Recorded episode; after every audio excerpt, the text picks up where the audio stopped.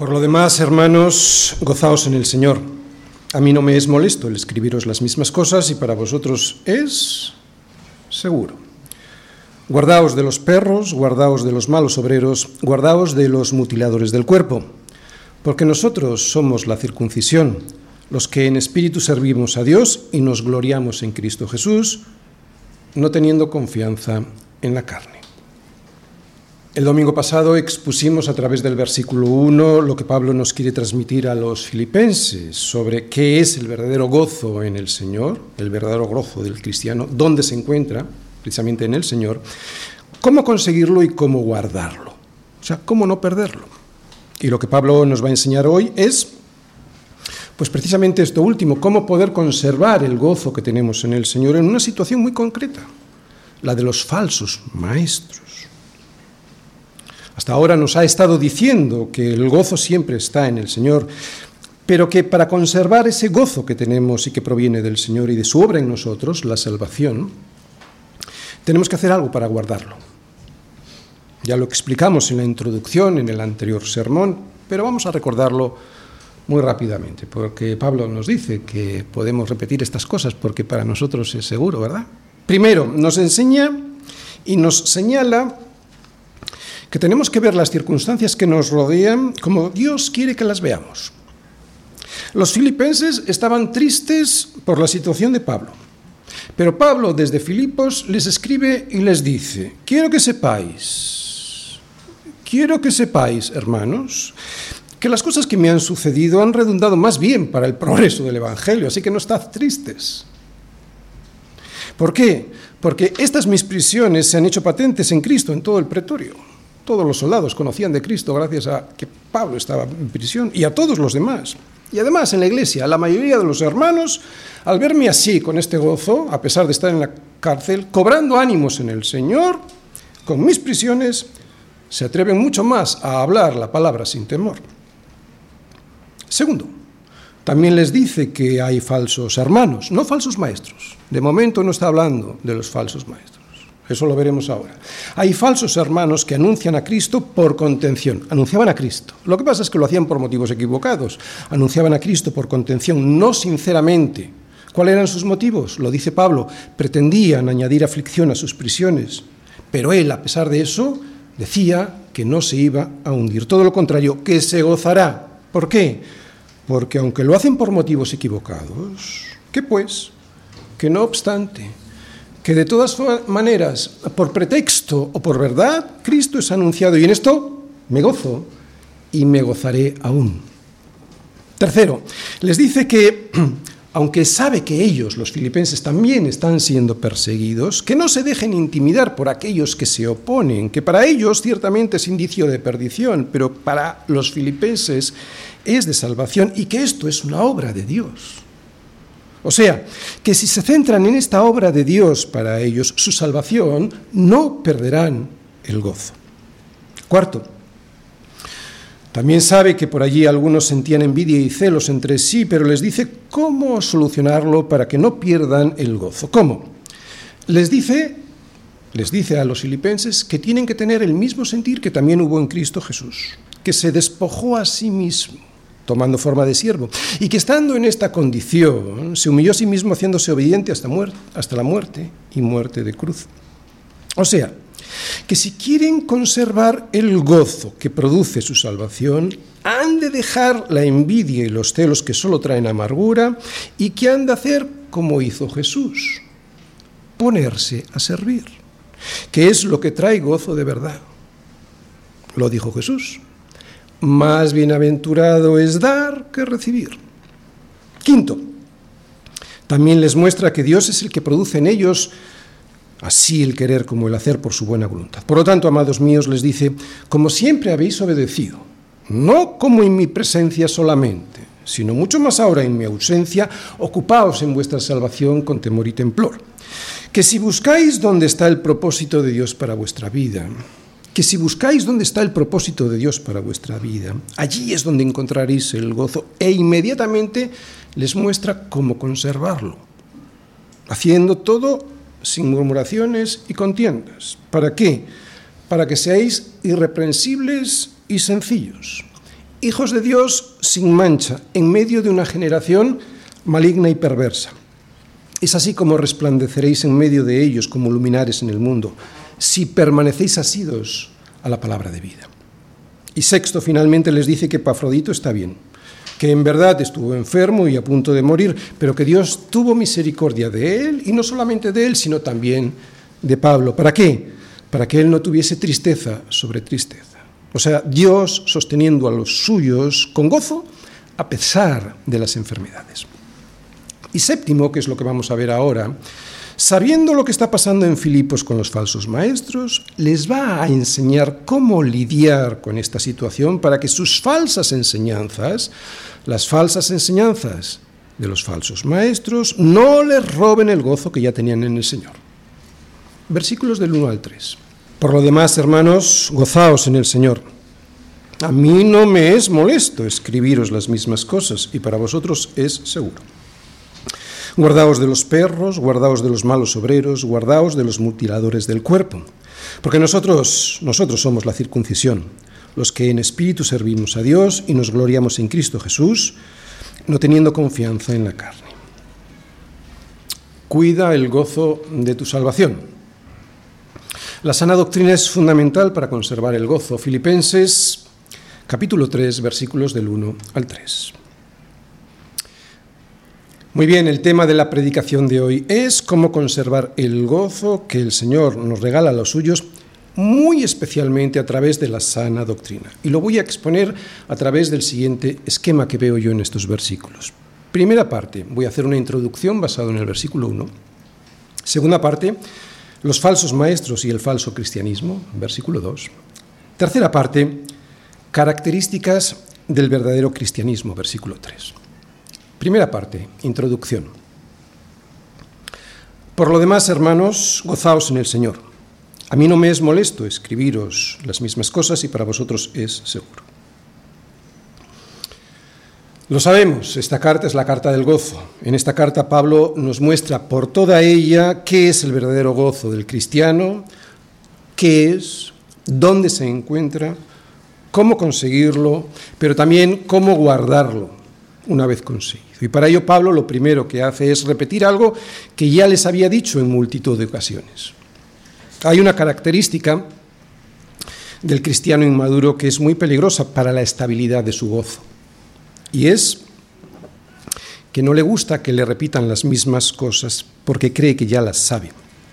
Lo que quiere es oír algo nuevo, algo diferente que le sacie el apetito, eso sí quiere.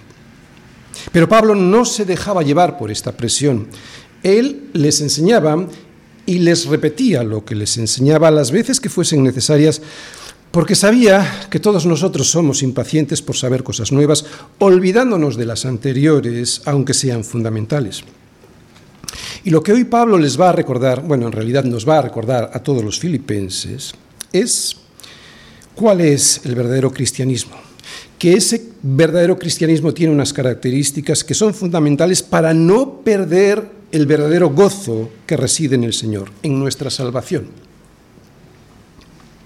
Normalmente cuando un cristiano cree que sabe, es precisamente cuando está demostrando que no sabe nada. No digo que no haya que estar perdón, no digo que haya que estar dudando constantemente de cosas que ya sabemos, cosas fundamentales que conocemos. No. No podemos estar dudando de doctrinas fundamentales que vemos en las escrituras, pero una cosa es esta y otra muy diferente es decir, eso yo ya lo he oído antes, no necesito volver a oírlo. ¿Entendéis la diferencia? No se trata de que dudemos constantemente de doctrinas fundamentales que ya conocemos a través de las escrituras. De lo que Pablo nos está hablando hoy es no estar diciendo eso yo ya le he oído antes, no necesito volver a oírlo porque lo necesitas oír. Por eso Pablo ahora vemos repitiendo a los filipenses lo mismo que hizo con todas las iglesias de aquella época. Algo que no le resultaba molesto volverlo a escribir. ¿Por qué? Porque para ellos era seguro volverlo a escuchar.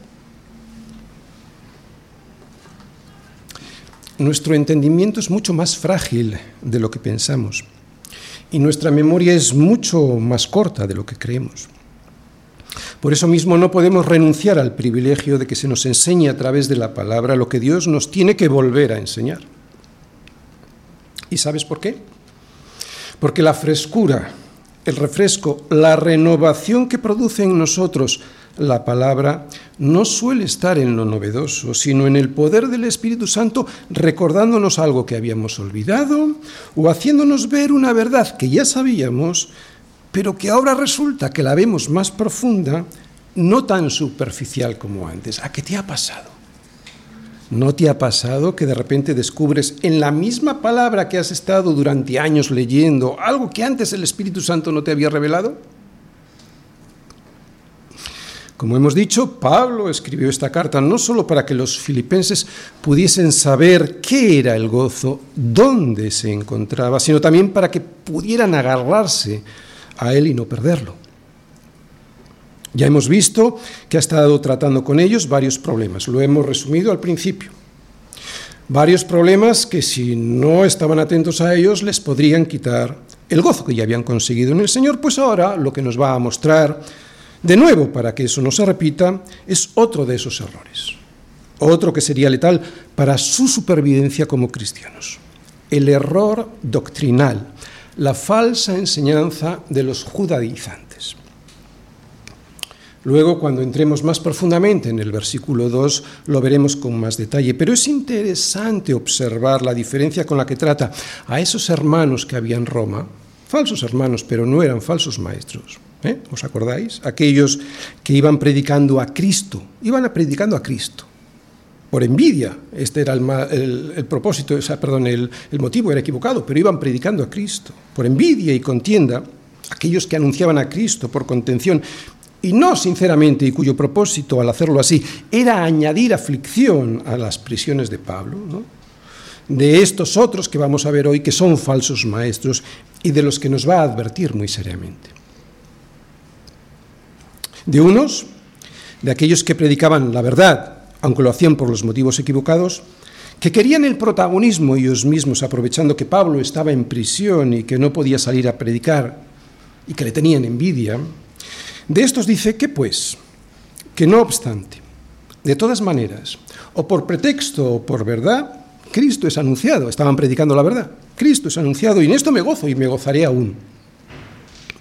Pero hoy, de los falsos maestros, de estos que nos va a advertir hoy, dice palabras muy duras, lo que nos enseña que no podemos dejar que el error y la mala doctrina entren en la iglesia para dividirla bajo ningún concepto.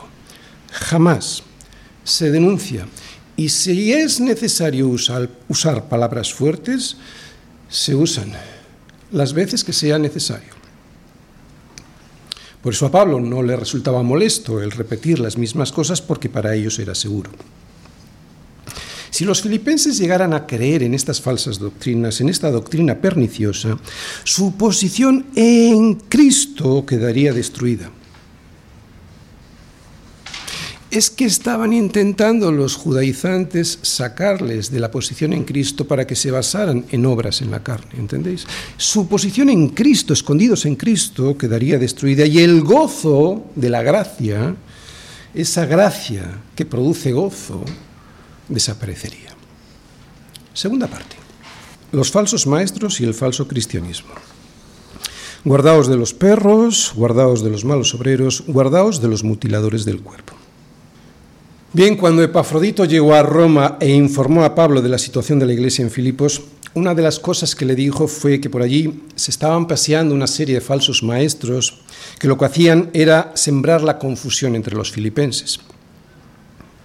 Como podéis ver, las falsas enseñanzas han estado presentes en la iglesia desde el inicio mismo de su existencia. Y la más antigua de todas, y que todavía anda circulando por ahí, es la de los judaizantes. Los judaizantes en aquel entonces eran los judíos que se habían convertido al Evangelio. ¿De acuerdo? Eran judíos, no los gentiles, sino los judíos que se habían convertido al Evangelio, pero que enseñaban a los gentiles que para que fuesen considerados como verdaderos cristianos y poder ganarse la salvación, debían guardar la ley de Moisés. Insistían especialmente en tres cosas, en la circuncisión, en las leyes que hacían referencia a la dieta alimenticia y en aquellas fiestas, religiosas judías que había que guardar. Enseñaban que aquellos gentiles que se habían convertido al cristianismo tenían que acatar estas leyes para poder ser salvos. La estrategia de estos falsos maestros era ir por las diferentes iglesias que el apóstol Pablo iba fundando entre los gentiles para extender estas herejías y sus falsas enseñanzas. Pablo ya había advertido de este gravísimo problema en su correspondencia a las iglesias en Corinto y en Galacia. Pero sobre todo lo vemos en Jerusalén, en el primer concilio de la iglesia allí, que lo podemos ver en Hechos 15. Pablo, Bernabé, el resto de los apóstoles y también los ancianos de esa iglesia se habían posicionado totalmente en contra de estas enseñanzas para los gentiles. Es cierto que a los judíos, para los judíos que habían nacido judíos, se les seguía permitiendo cumplir estas leyes ceremoniales, pero solo como una forma de identidad cultural y nacional, no como requisito para la salvación. Lo que vamos a ver a partir de ahora es, como Pablo nos advierte, de la importancia de este asunto, de la falsa enseñanza y de sus falsos maestros. Y lo hace de la siguiente manera. Fijaros, primero, insistiendo sobre una enseñanza que ya sabían. ¿De acuerdo? Insistiendo sobre algo que ya sabían. Segundo, repitiendo una palabra clave. Tercero, usando un lenguaje violento, hasta ofensivo, fuerte. Y cuarto, enseñando en qué consiste el verdadero cristianismo. Primero, insiste sobre una enseñanza que ya conocen. Ya lo vimos en el anterior versículo que dice, a mí no me es molesto escribiros las mismas cosas y para vosotros es seguro. O sea, está insistiendo en algo que ellos ya conocían previamente. Seguro que Pablo ya les había advertido en anteriores ocasiones sobre este grave problema, ¿no? que afectaría a su relación con el Señor. Si caían en las garras de los judaizantes, dejando de poner toda su esperanza en la gracia de Dios y confiando, por lo tanto, en las obras de la carne, perderían el gozo de su salvación. Este era el mayor de los problemas en aquella época en todas las iglesias. Así que Pablo Además de escribir repetidamente sobre este asunto a todas las iglesias, seguro que a ellos también les habría advertido mientras estuvo con ellos personalmente. Así que aquí lo que les está diciendo es algo parecido a esto. Mirad, hermanos, ya me habéis oído en multitud de ocasiones sobre este asunto. Ya lo siento, pero lo voy a volver a repetir porque para mí no me es molesto. Pero lo voy a volver a repetir sobre todo porque para vosotros es seguro. Como hemos dicho al comienzo, no hay actitud más peligrosa para la estabilidad del gozo cristiano que la de creer que uno ya lo sabe todo, que qué le van a enseñar a uno que no haya oído ya.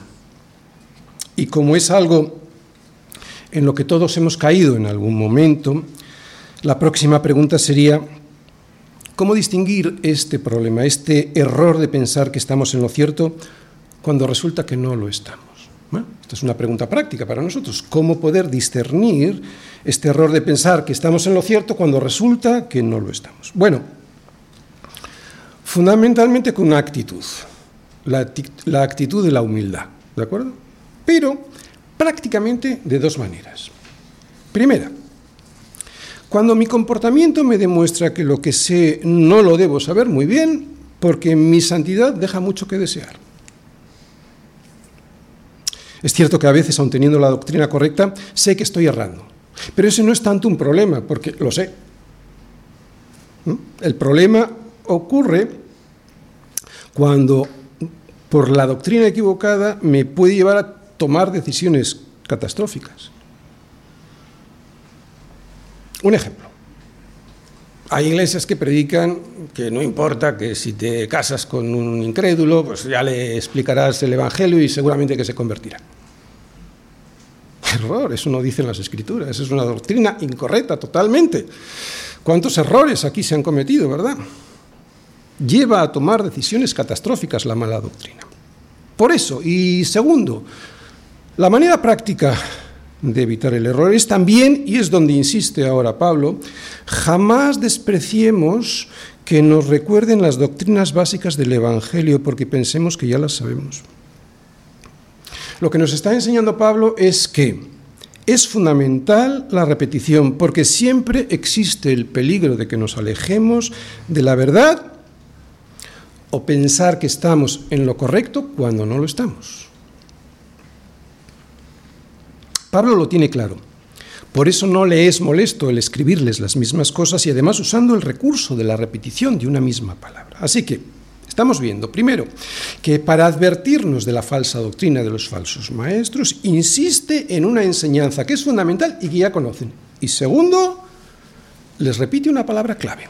Pablo, al recordarles en esta carta eso que ya les dijo en ocasiones anteriores, les repite una palabra que va a resultar clave para que lleguen a entender lo que quiere transmitirles. En esa palabra se resume toda la esencia de la importancia de lo que él quiere transmitirse. Por supuesto, la repetición no solo es un recurso literario, ni, ni, mucho menos, ni tampoco es una exageración innecesaria. Y en este caso la palabra que repite, porque la vi subrayada ahí, en tres ocasiones es guardaos. Presta atención, cuídalo. Es tan importante recibir el gozo de la salvación como guardarlo. Por eso Pablo repite tres veces esta palabra. ¿De qué nos valdría recibir un regalo, en este caso el gozo de la salvación, si lo terminamos perdiendo por prestar oídos a doctrinas equivocadas, verdad? Por eso repite, guardaos, guardaos, guardaos. Guardaos de los perros, guardaos de los malos obreros, guardaos de los mutiladores del cuerpo.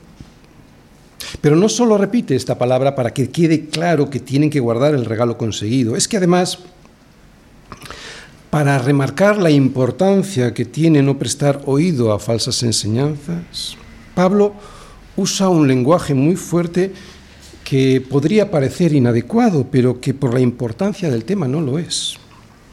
Tercero, usa un lenguaje violento y fuerte. Fijaros lo que he subrayado. Guardaos de los perros, guardaos de los malos obreros, guardaos de los mutiladores del cuerpo. Si Pablo utilizó estas palabras tan fuertes como perros, malos obreros y mutiladores del cuerpo es porque tiene una buena razón para hacerlo. Esta razón es que ve peligrar la enseñanza fundamental del Evangelio, que la salvación es por gracia, no por las obras de la carne. Perros. ¿Qué quiere decir Pablo con perros? Los perros para los judíos eran los gentiles. Los llamaban así perros porque los perros eran animales ceremonialmente inmundos y así consideraban a los gentiles como inmundos, alejados de Dios y de la ciudadanía de Israel. Por eso ahora Pablo usa este recurso, pero al revés, para definir a alguien que no es del pueblo de Dios. Ahora son ellos los que no son del pueblo de Dios, ¿entendéis? Así que si antes los perros, los gentiles, no tenían acceso a la bendición de Dios por rechazarle, no que no la tuvieran, la tenían si aceptaban al Dios de Israel, pero no la tenían por rechazarle, por lo tanto, eran personas estos, estos eh, gentiles incrédulos eran personas a las cuales los judíos no se podían asociar, ahora Pablo le da la vuelta a la tortilla y les dice que son ellos, estos judíos, los que debido a sus falsas enseñanzas se han alejado de Dios y que se han convertido en incrédulos gentiles, por lo tanto, en perros de los que hay que alejarse.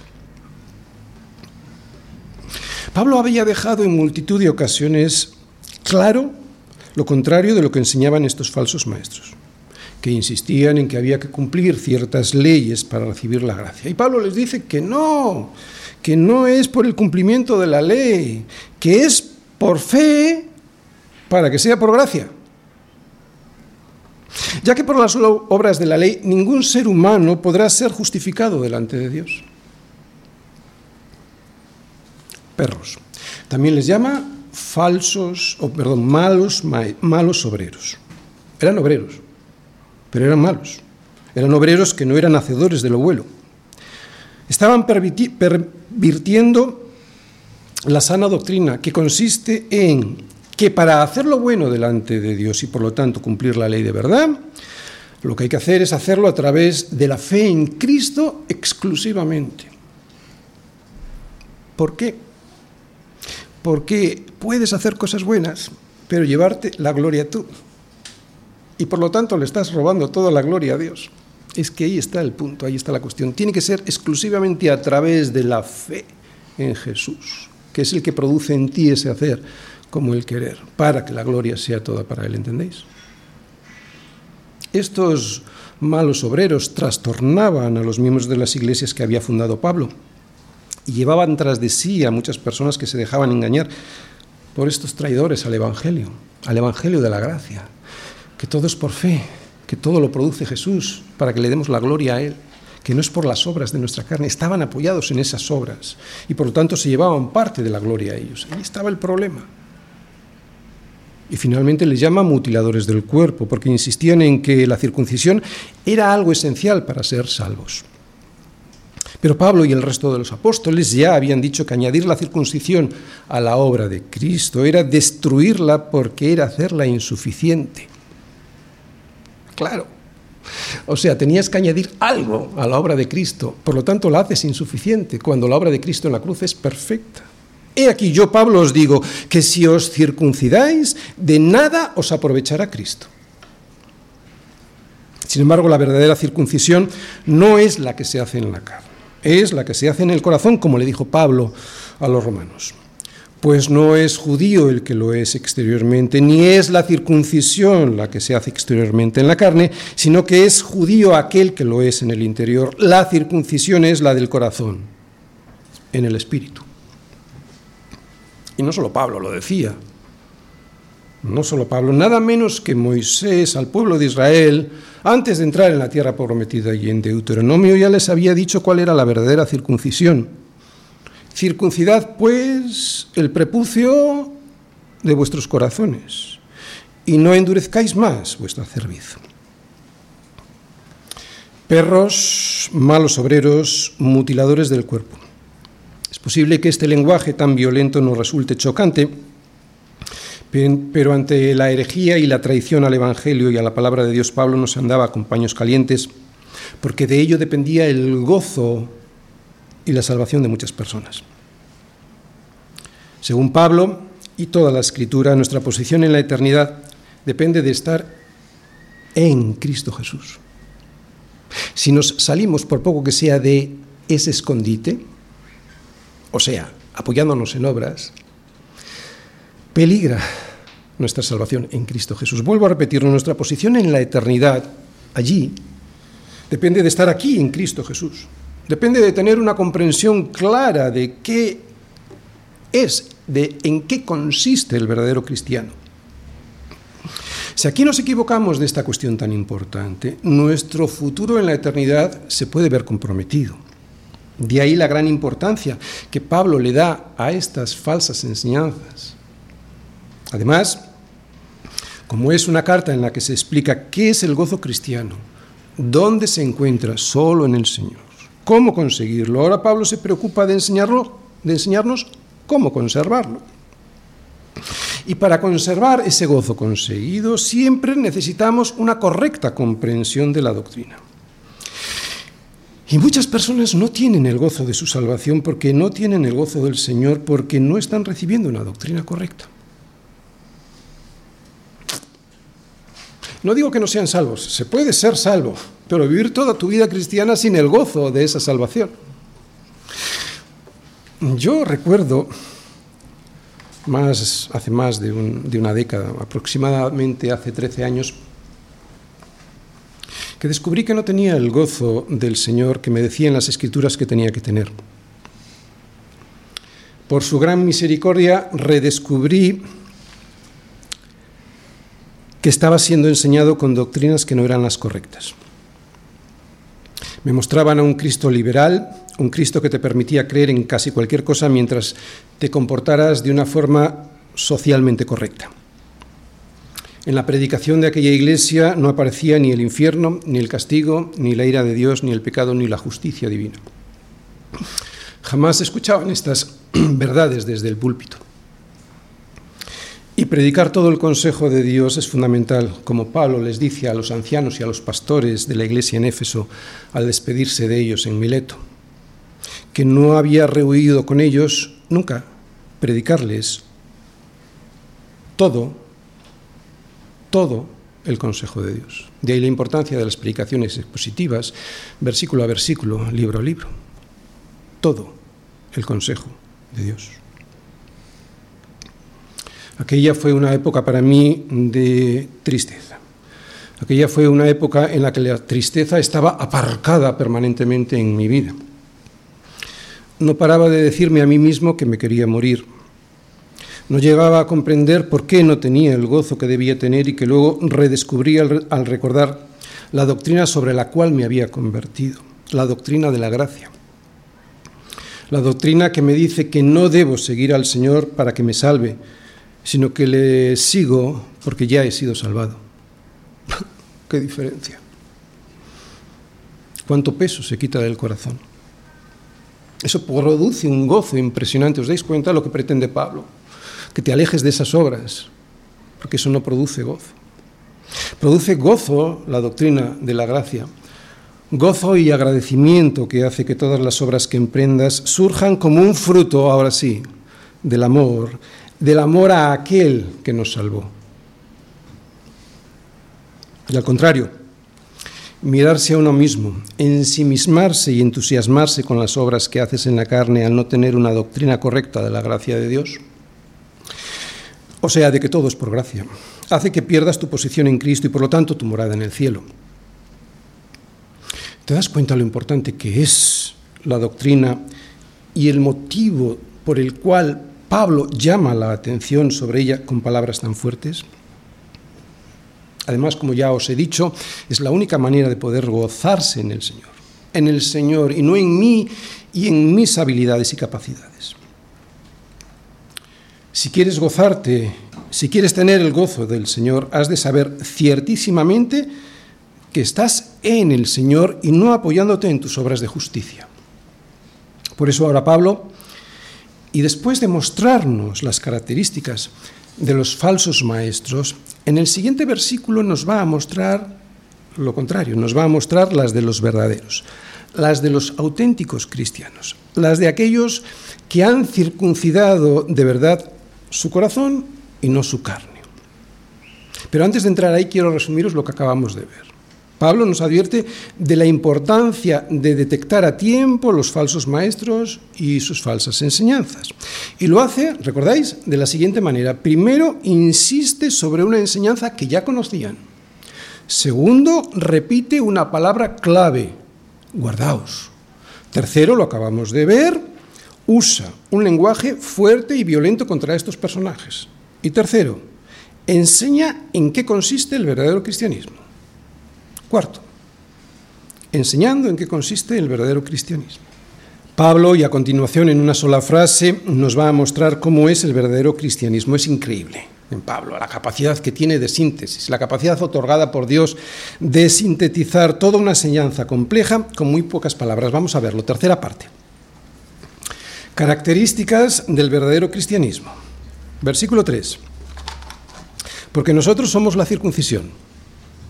¿Por qué? Porque somos los que en espíritu servimos a Dios y nos gloriamos en Cristo Jesús, no teniendo confianza en la carne. ¿Qué vemos ahí? Lo primero que vemos es que Pablo nos dice que nosotros somos la verdadera circuncisión, que nosotros somos el verdadero pueblo de Dios.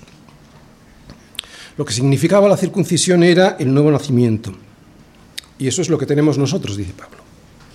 Lo que significaba la circuncisión, la verdadera, era cortar con la carne, pero no con la del prepucio, sino con la de las obras que produce un corazón que solo produce, valga la redundancia, justicias propias, que son trapo de inmundicia delante de Dios.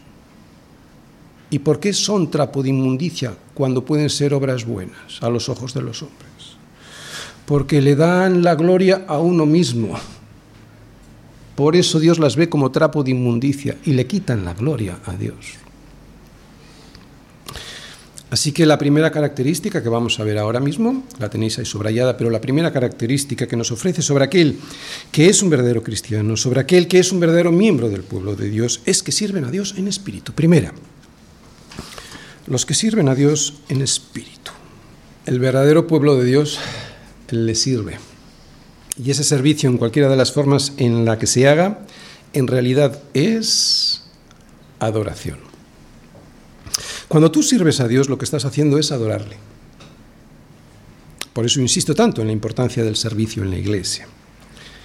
o mejor dicho, en el servicio a través del cuerpo de Cristo, que es la Iglesia, porque se puede servir al Señor fuera de estas cuatro paredes, ¿no? Pero ese servicio, Él lo ve, Dios lo ve como adoración.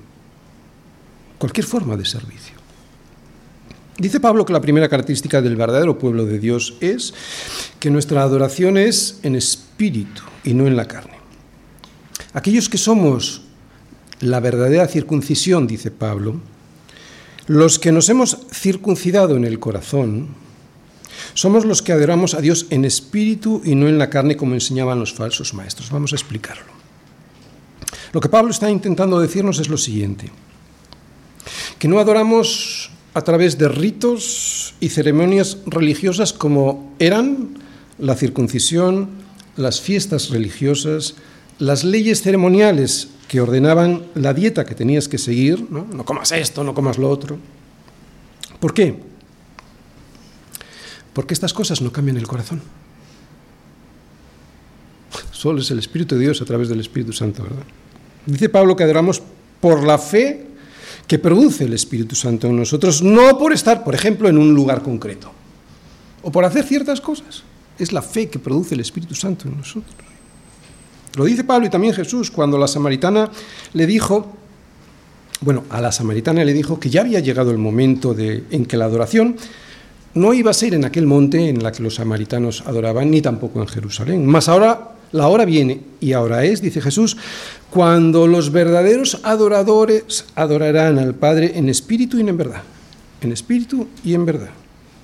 Porque también el Padre a tales adoradores busca que le adoren. Por lo tanto, un verdadero adorador no es aquel que viene a la iglesia y ya está.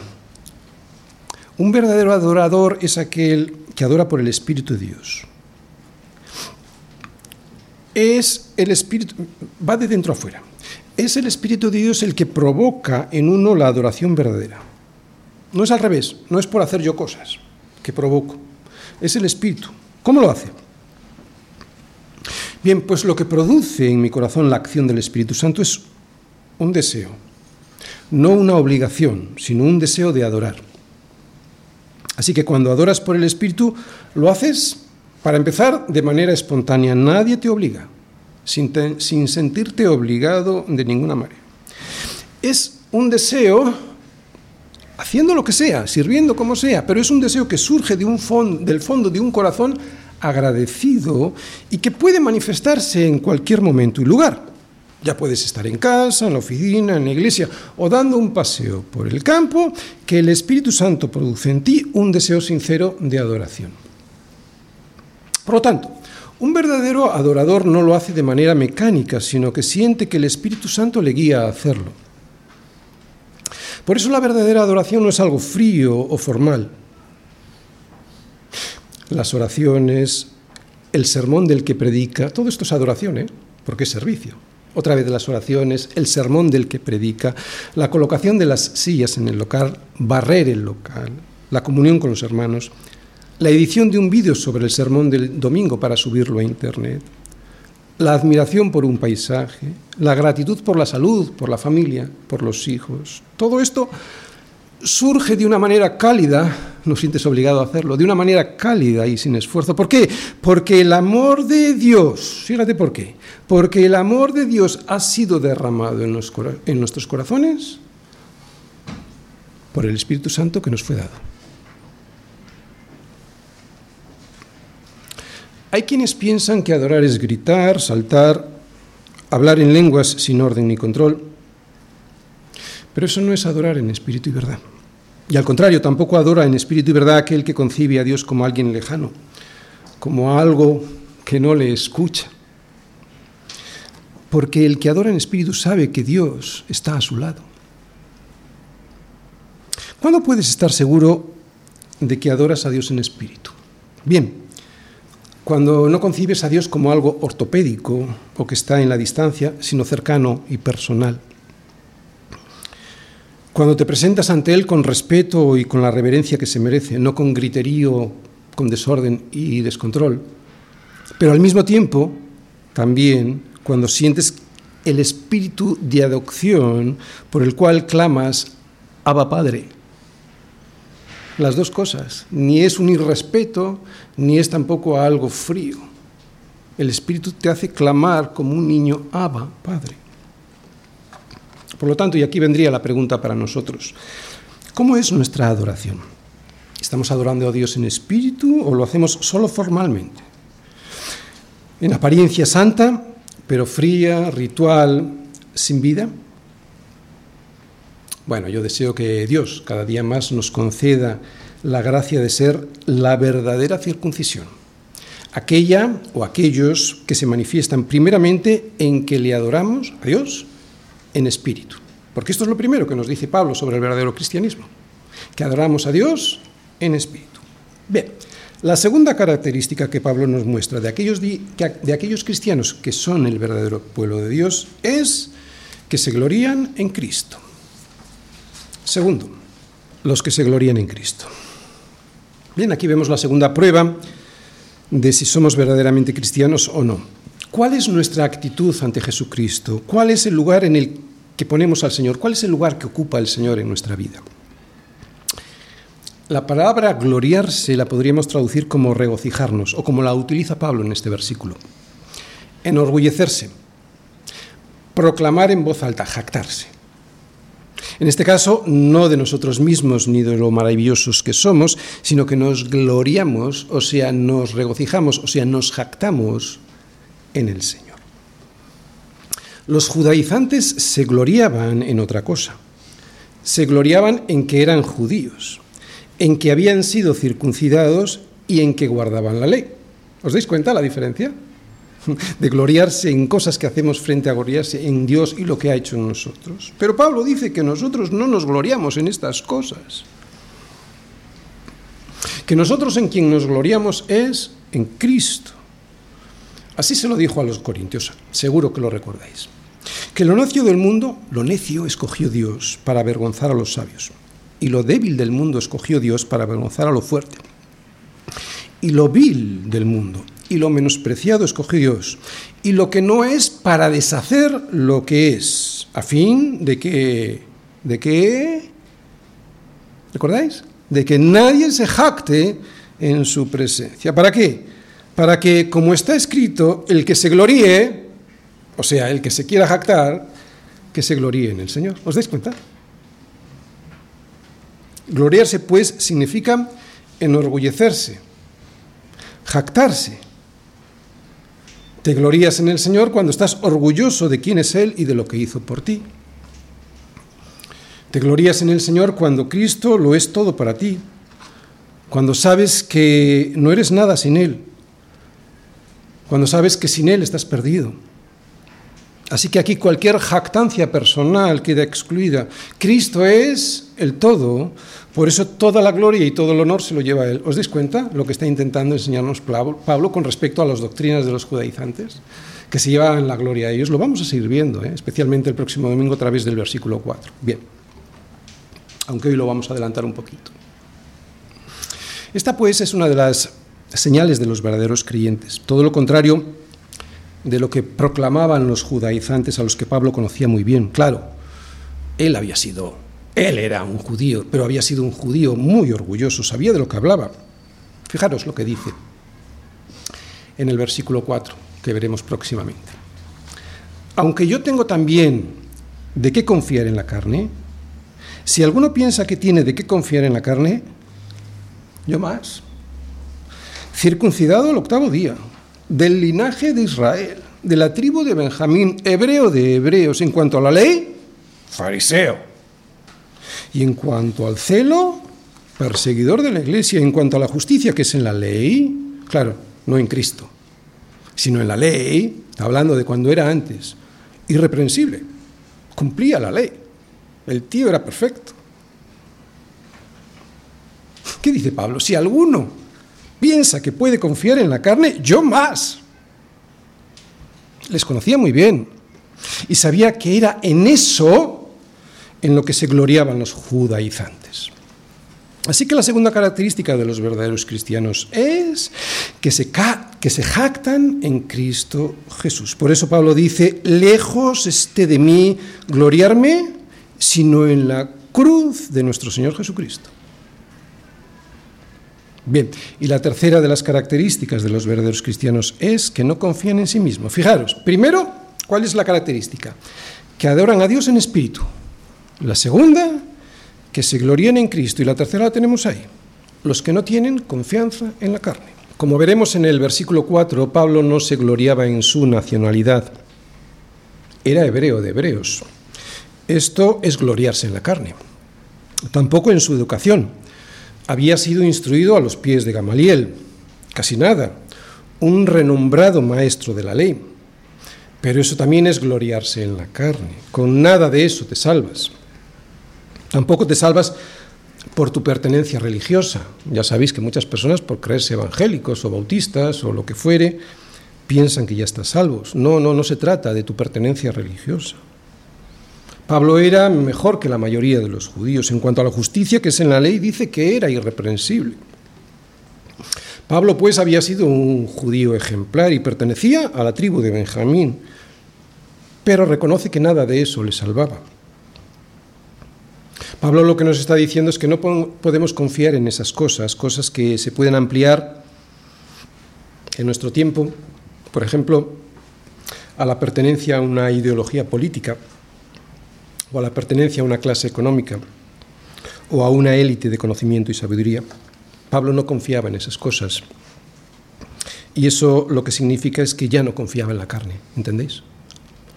Así que cuando confiamos en esas cosas dejando a Cristo, aunque sea ligeramente apartado, más aún, cuando no confiamos solo en Cristo, porque solo Cristo salva, estamos poniendo en peligro el gozo de nuestra salvación que se encuentra únicamente en Cristo Jesús. Los que no tienen confianza en la carne son aquellos que tienen puestas sus esperanzas solo en Cristo para cualquier cosa que les ocurra o para cualquier cosa que tengan que hacer en la vida.